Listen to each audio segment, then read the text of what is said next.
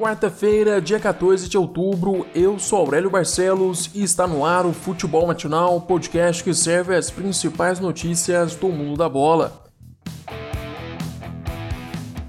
Neymar faz hat-trick e comanda Brasil na segunda vitória pelas eliminatórias da Copa do Mundo. Com os três gols, o camisa 10 ultrapassou Ronaldo Fenômeno na artilharia da seleção brasileira, chegando à marca de 64 gols com a amarelinha.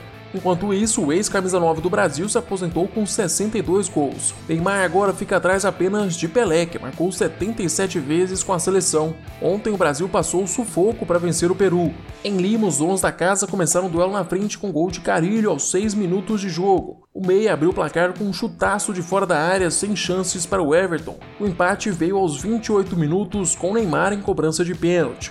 Na segunda etapa, a seleção peruana voltou a ficar à frente no marcador com outro chute de fora da área. Desta vez a bola desviou no caminho. Tapia bateu, Rodrigo Caio se jogou na frente da bola, mas em vez de afastar o chute, o zagueiro acabou tirando o Everton da jogada e dando gol aos peruanos. Pouco tempo depois, Richardson igualou tudo de novo. Pombo acabou marcando após receber um passe de cabeça de Roberto Firmino. O atacante do Everton só precisou encostar na bola para marcar o gol. No final da partida, Neymar sofreu um pênalti polêmico e, mesmo com o auxílio do VAR, a marcação de campo persistiu. O camisa 10 foi para a bola de novo e colocou o Brasil na frente. Já nos acréscimos, Neymar fez o terceiro dele na partida em um rebote do chute de Everton Ribeiro. Resultado final: Peru 2, Brasil 4.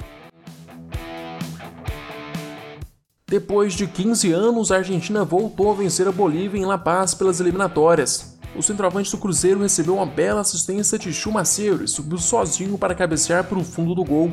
O empate dos hermanos vieram ainda no primeiro tempo, depois de Lautaro Martinez pressionar a defesa boliviana. A zaga tentou dar um balão, mas a bola bateu no atacante e foi para o fundo do gol. A virada veio em outra jogada de Lautaro. Aos 34 do segundo tempo, o centroavante ajeitou a bola para Correia. O camisa 9 chegou batendo cruzado e venceu o goleiro Lamp. Com resultado, a Argentina, assim como o Brasil, se mantém 100% na competição.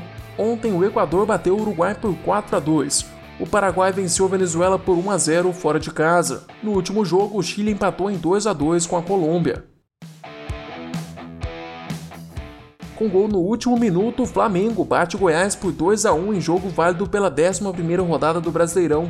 No Maracanã, o Flamengo começou pressionando bastante os visitantes, mas quem acabou abrindo o placar foi o Esmeraldino. Aos 13 minutos da primeira etapa, Vinícius Lopes recebeu um ótimo cruzamento na ponta esquerda e chutou de primeira sem chances para Hugo Souza.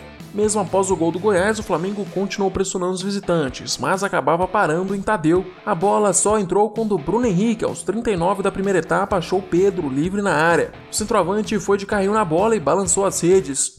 Minutos depois, o Goiás quase virou a partida numa bola alçada na área. David Duarte chegou a fazer o gol, mas o árbitro de vídeo acabou marcando impedimento na jogada. No segundo tempo, o roteiro da partida continuava o mesmo, com o Flamengo parando em Tadeu. A virada só foi acontecer aos 51 minutos da etapa final. No lance, o chute de Arão acabou indo parar nos pés de Pedro. Ele dominou a batida, ajeitou o corpo e chutou tirando do goleiro. Placar final: Flamengo 2, Goiás 1. Com a vitória, o Mengão empatou em número de pontos com o Atlético Mineiro, mas ficou apenas em segundo lugar por conta do saldo de gols.